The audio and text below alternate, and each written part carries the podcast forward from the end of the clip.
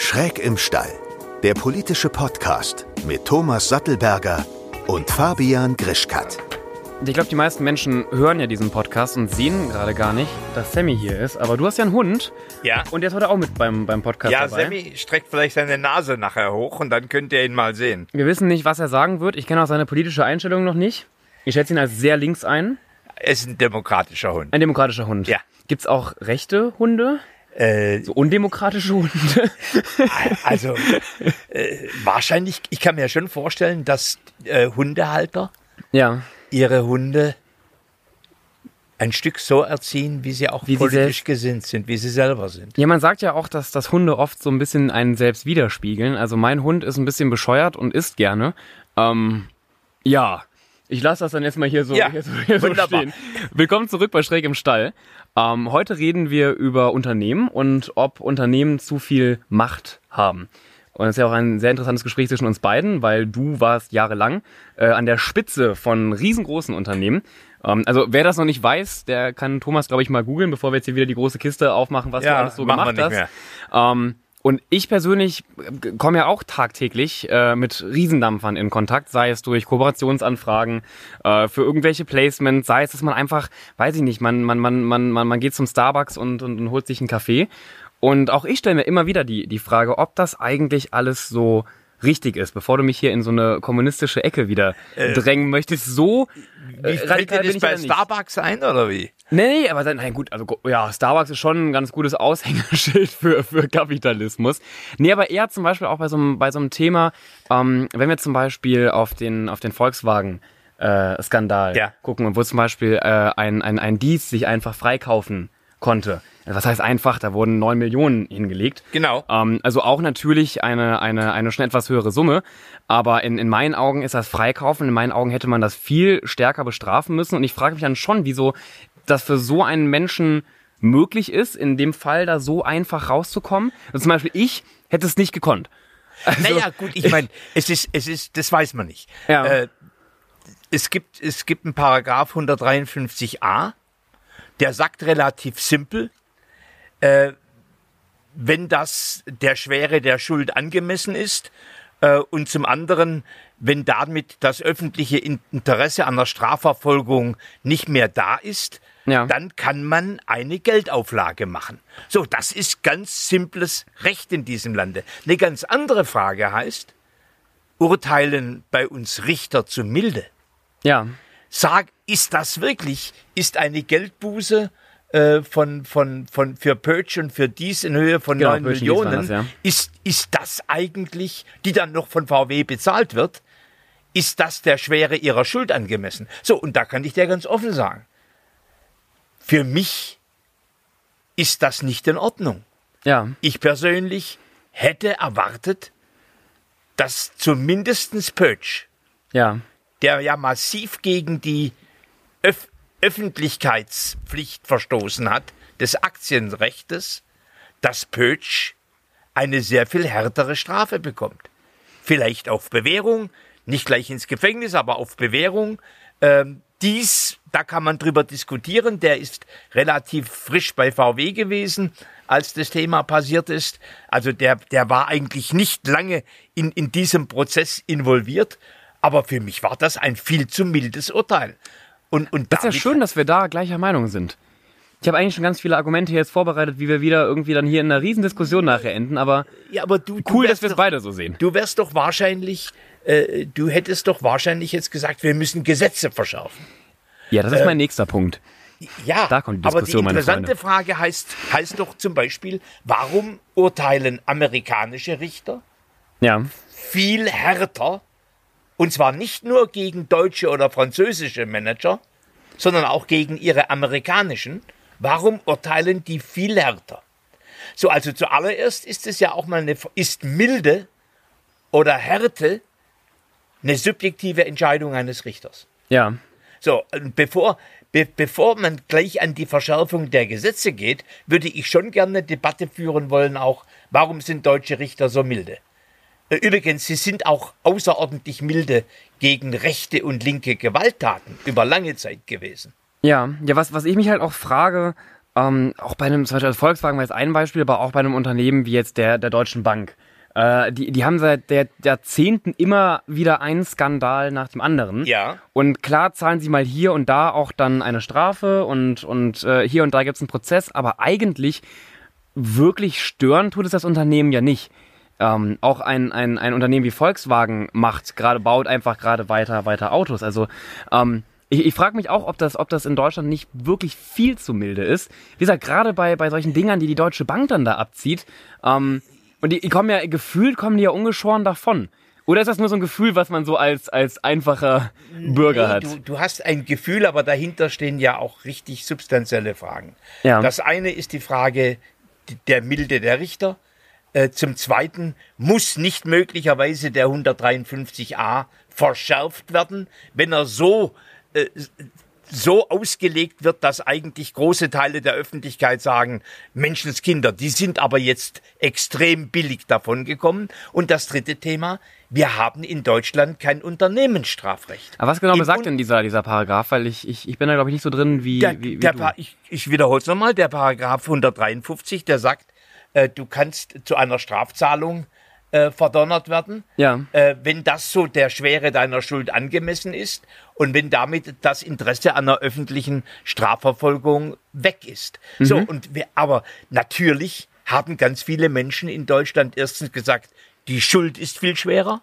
Ja. Und zum Zweiten, wir haben ein Interesse an einer öffentlichen Strafverfolgung. Ich wollte es gerade sagen, weil es gibt natürlich gibt es viele Fälle, gerade auch wenn es vielleicht um kleinere Delikte geht, wo man sagt, gut, äh, wenn man jetzt einen riesen Prozess aufrollt und der dauert vielleicht ein oder zwei Jahre, kostet es am Ende den Steuerzahler und die Steuerzahlerin viel mehr, als wenn wir es jetzt einfach bei dieser Geldstrafe be- belassen. Aber in, in dem Fall zum Beispiel bei Volkswagen sehe ich das ganz anders. Also Ja, nur wer, wer entscheidet darüber, wie Richter zu urteilen haben? Fabian. G Gesetze. So, das heißt, wir können. Würde ich erst mal wir so können, behaupten. Ja, nur ich, ich sag mal simpel. Ja. Meine Meinung, deine Meinung Ja. ist zuallererst mal ganz uninteressant bei der Frage. Sondern wir haben Gesetze und wir haben unabhängige Richterinnen und Richter und die legen einen Paragraphen aus. Ja. Das ist ihre richterliche Unabhängigkeit. Und jetzt sprechen wir über ein Kernthema der Demokratie. Und da wollte ich gerade darauf eingehen. Äh, Punkte Demokratie. Also ich glaube, meine Meinung, die ich in diesem Fall habe, teilen tatsächlich, und da stehe ich diesmal nicht allein, so mit meinen anderen Meinungen, die ich ja oft habe, so zum Thema Veganismus, aber bei der Volkswagen-Sache glaube ich, dass ein Großteil der deutschen Bevölkerung sich gewünscht hätte, dass der Prozess da weitergegangen wäre. Ja, aber wie, wie oft ändert man dann Gesetze, wenn Volk gerade der einen oder der anderen Meinung ist? Ja, aber ich, ich glaube, gerade wenn es um, um Unternehmen geht, ich, ich glaube, da sind, sind dann die Deutschen schon sehr äh, in, in einer, also ich, ich glaube, dass, dass sie sich nicht immer wieder da die Seiten wechseln nach Jetzt dem Motto, bringst du zwei Sachen durcheinander. Das eine ist, was passiert mit Managern, die einem Fehlverhalten, ein Fehlverhalten begangen haben. ja. Und das zweite Thema, das ist das Unternehmen. Ja, nein, natürlich, klar. Nein, nein, das ist, äh, deswegen, das ist nämlich der zweite Punkt. Wir haben in Deutschland im Unterschied zu anderen, insbesondere angelsächsischen Ländern, kein Unternehmensstrafrecht. Warum? Weil ganz lange wir in der Meinung waren, wir, sprich diejenigen, die so Gesetze erlassen, dass ein Unternehmen kein, keine Identität hat. Ja. Und deswegen sozusagen der Gedanke von Schuld und Sühne äh, gar nicht gelten kann, sondern dass das nur bei Individuen geht. Genau. Ist in vielen Ländern dieser Welt genau anders. Ja. So, deswegen werden dann gegen Volkswagen Milliardenstrafen verhängt. Ja.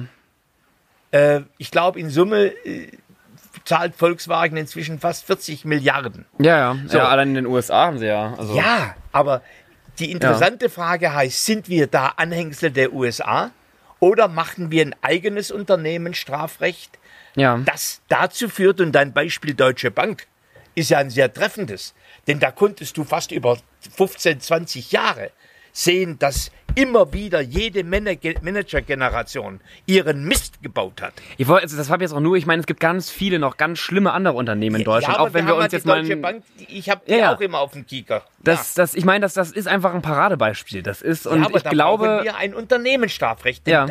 Was wird da deutlich? Es wird deutlich, dort gibt es eine Kultur Ja.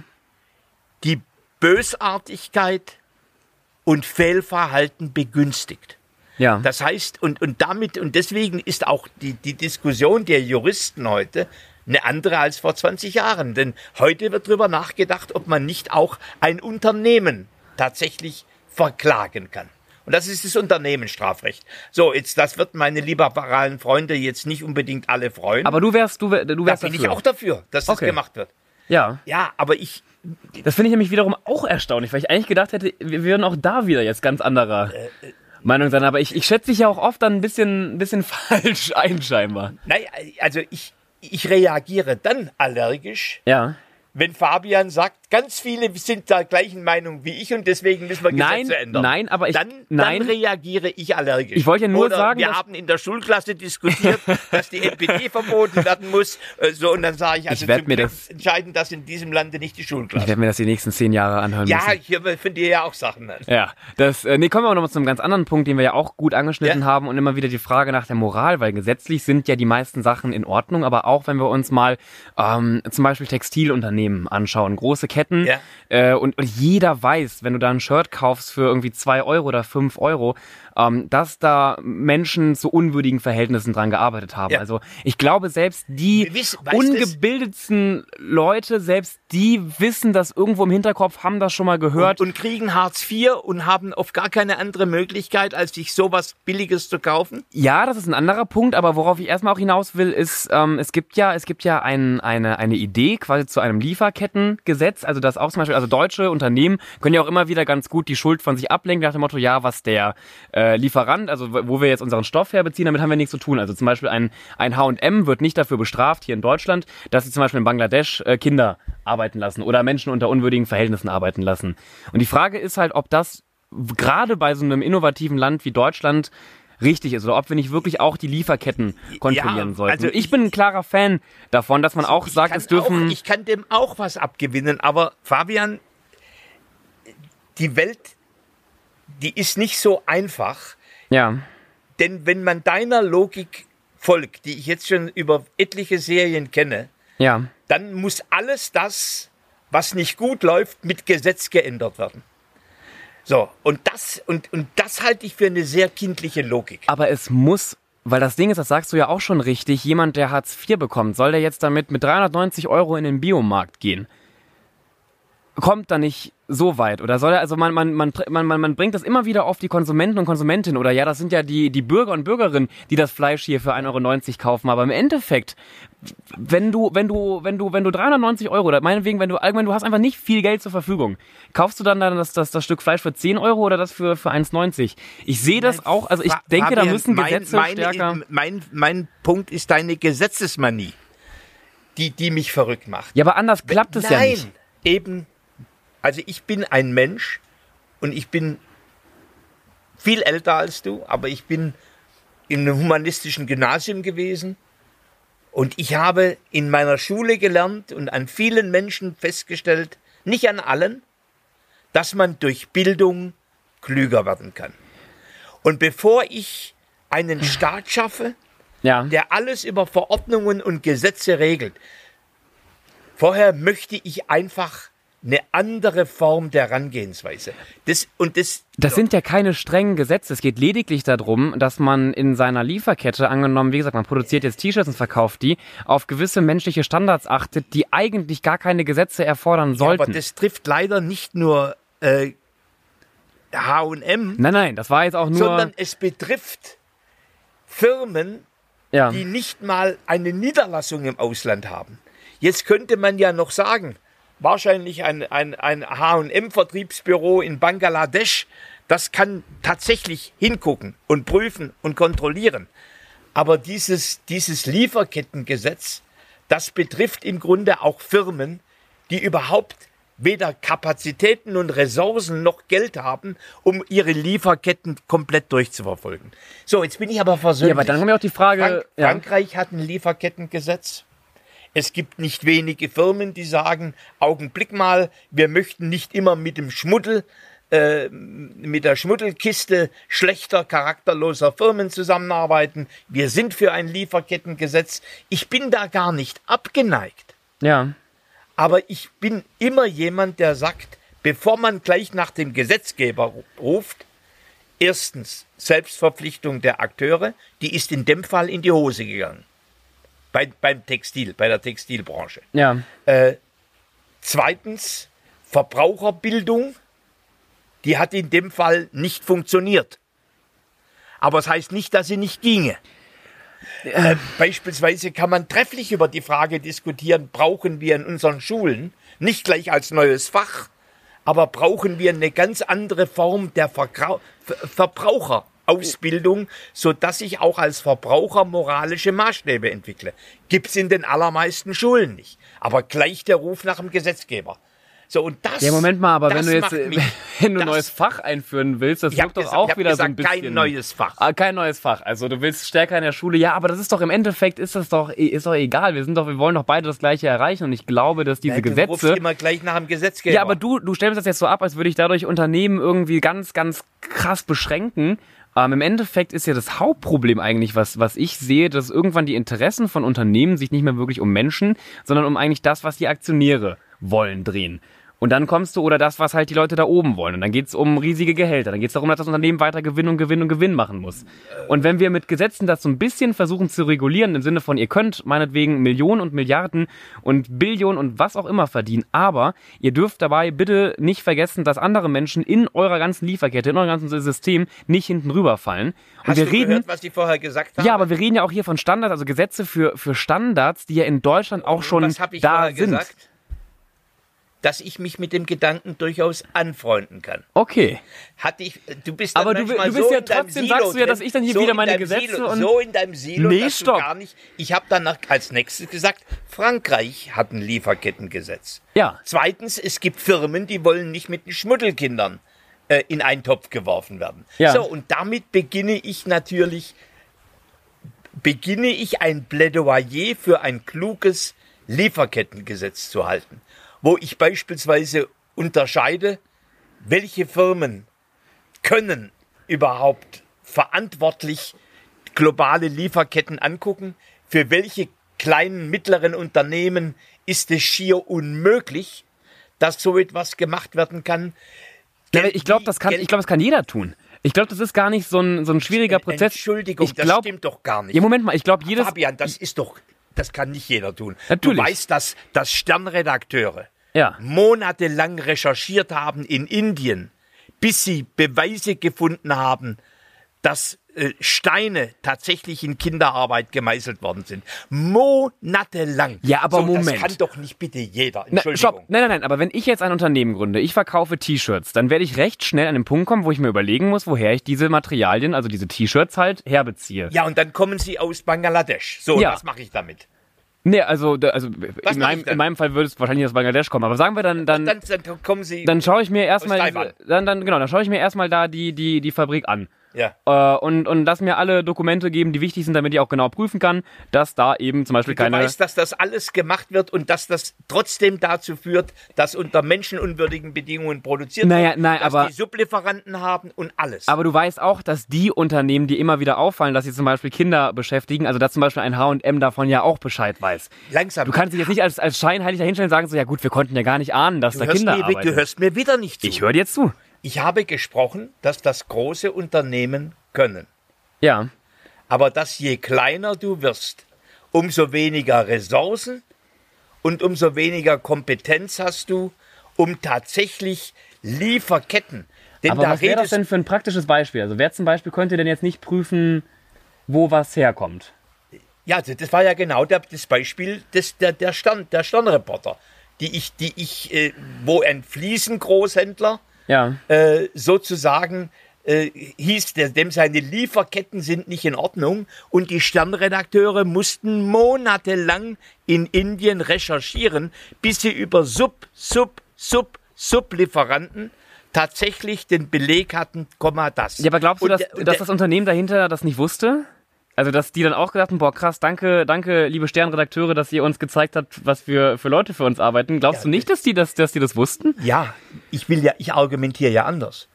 Ich argumentiere, Ja. dass wenn Sternredakteure so lang suchen müssen, Ach so, dass dann auch dass ich als Unternehmer. dass ich als kleiner Unternehmer Okay. Extrem lang suchen muss. Ja. So, und worum es mir geht. Ja, aber so schwierig ist das ja auch dann gar nicht. Naja, jetzt, jetzt fangen wir wieder an. Du, man kann sich mit dir im Kreis drehen und dann sage ich, monatelang wurde untersucht. Dann sagst du, so schwierig ist es allerdings auch nicht. Ja, irgendwas Äh, klingelt hier ja, gerade bei das dir. ist mein Telefon. Ja. Ähm, äh, so. Äh, nein, du musst im Grunde, ähm, worüber ich eigentlich spreche, ist, dass man Maß und Mitte hält ja. bei Gesetzgebung. Und zwar, dass man ein Lieferkettengesetz macht, das dann natürlich auch ermöglicht, dass andere Maßstäbe gelten für kleine Firmen, die keine Ressourcen haben oder wenn, wenn nachweisbar ist, dass sie das gar nicht erkennen konnten, dass sie dann auch nicht von, mit Strafe versehen werden, etc. Und ich bin mit großer Freude dabei, dass größere und große Unternehmen, die das gut nachprüfen prüfen können, Ja. dass es für die so etwas gibt. Jetzt, also, ich glaube, im Endeffekt haben wir ja die gleiche Vorstellung. Wir würden sie nur, sei es per Gesetz oder eben nicht, anders wahrscheinlich äh, in die Wege leiten wollen. Und wir würden sie, ich würde sie deutlich moderierter ja. als so nach dem Motto, ich gieße über alle den gleichen Schleim. Naja, ich glaube, eine einheitliche Regelung für gewisse menschliche Grundbedürfnisse wäre nicht schlecht. Aber egal, bevor wir uns jetzt weiter daran, Naja, aber wer, wer, wer, wer bin ich, dass ich ja, sowas wer bestimmen bi- kann? Ja, wer bist du, dass das, Aber wer sind denn diese ganzen großen Unternehmen, dass sie einfach Kinder für sich arbeiten lassen können? das, nochmal, hör bitte zu. Ich höre jetzt zu. Ich habe gesagt, große Unternehmen, da Ja. bin ich deiner Meinung. Ja gut, dann wer sind Kleinunternehmer? Wenn sie es nicht arbeiten- wissen können, ja. weil sie nicht die Ressourcen haben, um das überhaupt herauszufinden. Ja, Und gut. ich finde, ich finde, Gesetze müssen auch mit Klugheit gemacht werden. Die Ja. allermeisten Gesetze scheitern an der klugen Umsetzung. So, Ja. und, und wenn du dann Gesetze machst, die von kleinen und von Mittelständlern überhaupt nicht in eine Umsetzung kommen können, ja. dann hast du doch im Grunde den eigenen Bock geschossen. Ja, aber viele gehen davon aus, dass ja gerade kleine Unternehmen, auch wenn wir uns irgendwie so stationären Handel anschauen und, und was man so lokal halt vor Ort hat, dass das ja sowieso in einigen Jahrzehnten vollkommen weggebrochen ist, wenn Giganten wie zum Beispiel Amazon und Co. immer größer werden. Und natürlich Diesen- radikale. Diesen Fatalismus habe ich nicht. Nee, aber, aber rad- radikale Stimmen sagen natürlich, eigentlich kannst du ein Unternehmen wie Amazon auch, was, was es für eine Macht hat, nicht mehr aufhalten, außer du zerschlägst es. Was ist, also ich bin nämlich oft, also ich finde es cool, auch wenn man ein Lieferkettengesetz einführt und ich finde es auch cool, wenn man, ähm, wenn man mehr Gesetze äh, in dem Sinne auch in Deutschland mal schafft, dass Unternehmen stärker bestraft werden und vor Gericht gezogen werden, aber im Ende scheitere ich auch immer wieder mit meinem Enthusiasmus daran, dass, dass ich auch gar nicht weiß, wie, ja, wie viel Macht hat eigentlich so ein Großkonzern wie Amazon und ist es eigentlich scheißegal, was, was wir, was wir gerade tun? Also egal, welche ich- Lieferkettengesetze ich, wir auf den ich Weg denke bringen. seit Jahren drüber nach, ob und wie man solche Internetgiganten filetieren, aufteilen, zerschlagen kann. Ja, Auch da sind wir nicht unterschiedlicher Meinung. Schade. Na, ja, ja, d- deswegen vergräbst dich dann auch und hörst dann nicht meine Ich, Argumente. ich höre dir zu. Ich, wollt, ich will, doch, ich will Ich dich ja nur gerade auch fragen, was, was glaubst du denn, Wenn- was, wenn, was so in den wenn nächsten Jahren. Unternehmen äh, für eine so gute Marktwirtschaft Ja, gehört erstens, dass kleine und mittlere ihre Chancen haben. ja, Und für eine gute Marktwirtschaft gehört es, dass junge Unternehmen neu entstehen können und wachsen. ja. Beides wird durch Monopolstellung verhindert. Und deswegen ist es ungeheuer wichtig, dass wir ein Kartellrecht haben, das eine marktbeherrschende Stellung untersucht. Und dann zum Ergebnis kommt, in dem Teilmarkt ja Ja, oder in dem Geschäftsfeld ja. So, und dann, und dann im Grunde auffordert, das zu verändern. Und wenn das noch nicht eine Lösung bringt für die anderen Marktteilnehmer, dann muss man intensiv nachdenken, dass man beispielsweise, eine Form wäre ja, dass ab einer bestimmten Zahl von Kundendaten es einen Zwang gibt, diese Daten mit Wettbewerbern und anderen zu teilen. also Amazon müsste meine Daten jetzt an andere Wettbewerber freigeben, oder wie? Nein, müsste seine Algorithmen. Ach so. Ich dachte, meine Äh, Daten gerade. Die Daten Ja. teilen. Aha. Du hast gesagt, deine Daten. Ja, ich habe jetzt verstanden, Du dass die... beziehst es nein, immer nein, auf dich. Nein, nein, nein, nein, nein, ich habe jetzt mit Daten, die persönlichen Daten. Nein. Okay. Nein, nein. Okay. Seine, seinen gesammelten Ah, Datenschatz okay. teilen. Sa seine Wenn man sagen, das fände ich gar nicht so cool.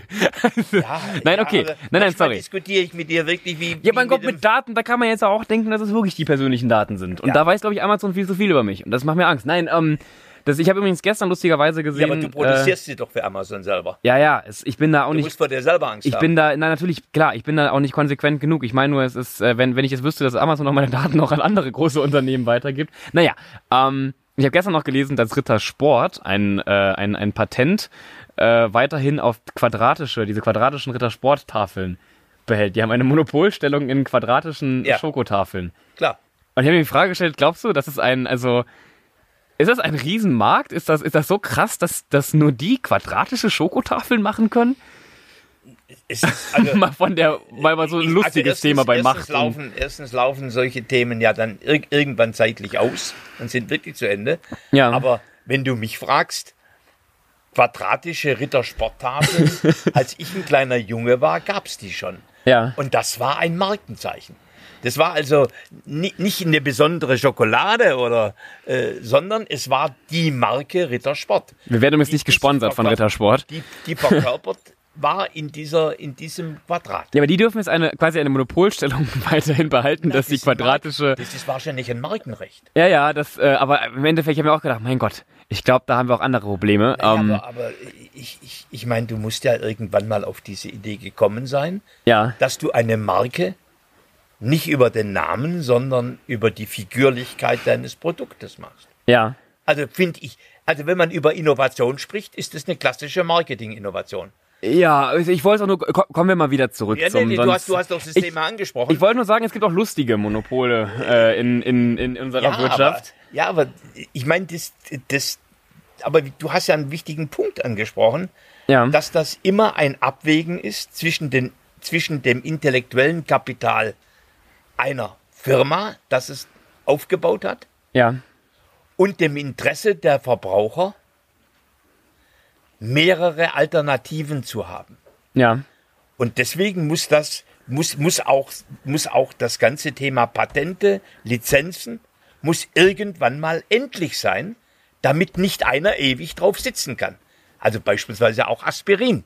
Ne? Denn das führt ja dazu, dass bestimmte andere Wettbewerber Ja. keine Möglichkeit haben, in den Markt, in diesen Monopolmarkt einzutreten. Ja, wenn wir jetzt Patente im Arzneibereich, also da, da können wir auch eine ganze Folge nochmal drüber machen, weil da gibt's ja auch echt einige, ich habe da letztens nämlich auch einen ganzen Film drüber gesehen, über, über Medikamente, die quasi auch jahrelang äh, im, im Verborgenen gehalten wurden, damit das eine Medikament halt an, am, am Preis gestiegen ist. Und das sind, das sind, äh, lass uns da nochmal äh, gesondert drüber sprechen. Ich habe nämlich noch eine Frage als letztes für dich, um nochmal so ein bisschen auf die Großkonzerne zurückzukommen. Ein Jeff Bezos, auch da ein lustiger Fakt, wenn äh, 100 Menschen mit ihm in einem Raum stehen, ähm, ist jeder im Durchschnitt Milliardär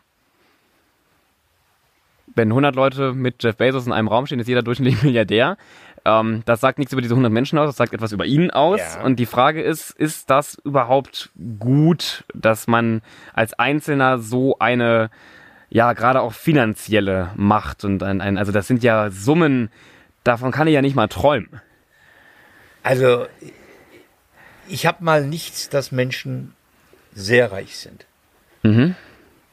Die interessante Frage heißt ja immer, lasse ich mich vom Reichtum verführen, dass ich dumme und oder krumme Dinger mache. Ja, So, also ich finde zum Beispiel die Tatsache, dass Bill Gates seine vielen Milliarden in eine Stiftung bringt ja, und Themen treibt, die der Rest der Welt überhaupt nicht kapiert hat, dass er nämlich tatsächlich Infektionsforschung betreibt und vor Jahren schon seit Jahren warnt, dass es Pandemien gibt und dagegen äh, Anti-Infektiva und Impfstoffe entwickelt, finde ich gut. ja, das auf jeden Fall, aber die Frage ist Viele, ja, und ich finde es gut, ja, dass als Jeff Bezos, als er sich geschieden hat und seiner Frau, ich glaube, äh, viele, viele Milliarden Dollar geben musste, dass die 90 Prozent in eine Stiftung bringt. ja, Also ich sag's mal andersrum.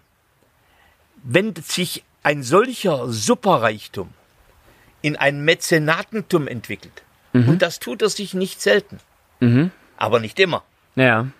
dann finde ich das schon in Ordnung.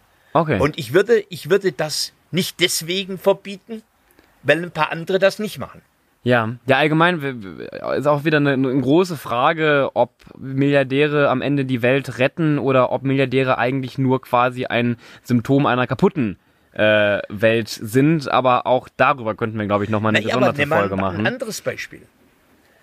Äh, der Elon Musk Ja, und seine Raumfahrtprojekte. ja, Wenn es ihm tatsächlich gelingt, Mars-Expeditionen zu machen und tatsächlich, wenn es ihm gelingt, neue Geschäfte zu entwickeln, Rohstoffabbau äh, auf Meteoriten oder wo auch immer, und damit im Grunde beiträgt, dass die Sorgen auf dieser Welt deutlich geringer werden. ja, Oder wenn tatsächlich, ich bin ja jemand, der sagt, ich, wenn ich jung wäre, würde ich auf eine Mars-Expedition fiebern. Äh, zu sagen, können wir so einen Planeten kolonial, kolonialisieren? Kolonisieren. Ist das das Kol Kolonisieren? Koloniali... Kolo- ja, alle wissen, was wir meinen. Okay, Eine, eine Kolonie machen. ja. ähm, dann ist das für mich schon eine tolle Sache. Und das würde kein Staat in die Hand nehmen. Und wenn es nicht solche Summen Naja, Kolonien haben einige Staaten in den letzten Ja, Jahrhunderten ja, in ja. Europa in die Hand genommen. Wun- Wunderbar. mit, mit Witz kann man, kann man alles. Ja, Moment, ich wollte ja nur- Gute, mit Witz kann man, mit dummem Witz kann man jedes gute Nee, aber du, kaputt machen. nee, aber du kannst jetzt nicht sagen, dass das Staaten nicht tun würden. Das, äh, Nein, das machen das machen wir nur auf dem Mars noch nicht. Ja, aber wenn, wenn es keinen, wenn es keinen Elon Musk gäbe, Ja. dann würden solche Themen nicht in der Intensität getrieben. Und dann finde ich das verdammt toll, Ja. dass, dass seine äh, Tesla Company so viel wert ist wie die ganzen deutschen Automobilhersteller. Okay, also wenn, wenn quasi die finanziellen Mittel, die dann auch teilweise nur einzelnen Personen zur Verfügung stehen, am Ende für halt auch einen, einen Mehrwert für einen Großteil der Bevölkerung zur Verfügung stehen, äh, machst du dir da keine Sorgen. Da Das, mache ich mir da bin ich ja auch mit dir auf einer, einer Wellenlänge. Aber wie gesagt, über das Thema quasi Milliardäre und, und was, was Ja, aber läuft du hast eigentlich. ja doch noch Recht und Gesetz. Ja. Das heißt, wenn jemand misst, nee, klar, aber. es ist ja nicht so, dass die hier durchkommen. Ja. Du, du wirst, du siehst ja auch selbst in einem Trump-USA, dass Gerichte tatsächlich eine Balance herstellen Ja. zu einem, der übrigens demokratisch gewählt worden ist. Also ich mache mir viel mehr Sorge Ja. äh, über einen Trump als über einen Bill Gates oder einen Nein, Elon nein, Musk. ich wollte die alle auch jetzt nicht als, als, als schlechte Menschen äh, darstellen, außer Trump. Du, den, stärkst, äh, du, stärkst, du stärkst eigentlich Politiker, und zwar gute wie schlechte, je mehr Gesetze du ihnen an die Hand gibst. Ja, und in den meisten Fällen halte ich das auch für richtig. Ich halte es aber auch genauso für richtig, dass Bill Gates äh, ein, ein Großteil seines Geldes für gute Projekte investiert. Ich frage mich ja lediglich, wie weit es eigentlich gekommen ist, dass wir in großen Teilen oft nur noch reichen Menschen, ähm, also unsere Hoffnung auf, auf reiche Menschen legen können. Meine Hoffnung setzt sich nicht auf reiche Menschen. Naja, aber zum Beispiel, was du gerade schon gesagt hast, was, was, was Elon Musk da macht mit, mit, mit SpaceX, ja, das, das, das, ja, aber das war meine Antwort auf deine Frage, wie, Ja. wie ich die Milliarden Ja, ich wollte, wie gesagt, ich wollte auch diesen Topf nur äh, auch nicht mehr so groß aufmachen. Ich weiß, es ist ein, ein großes Thema. Wir können da auch noch mal intensiver drüber sprechen, aber ich schaue auf die Uhr. Äh, wir sind am Ende von unserer Folge und es fängt gerade an zu regnen. Ähm, ich, ich weiß auch nicht, ob wir jetzt hier schnell abbauen müssen. Deswegen sage ich jetzt auch ganz schnell, äh, lasst gerne wieder eine Bewertung für diesen Podcast da. Empfehlt uns gerne. Ähm, wir wollen ja weiterhin in den, in den, in den Charts der, der Podcasts auf iTunes äh, aufsteigen und natürlich auch bei allen anderen Anbietern. Äh, und wir bedanken uns fürs Zuhören und sagen jetzt Tschüss. Tschüss. Schön, dass du bis zum Schluss zugehört hast. Der nächste Podcast kommt wie immer nächsten Sonntag. Bis dann.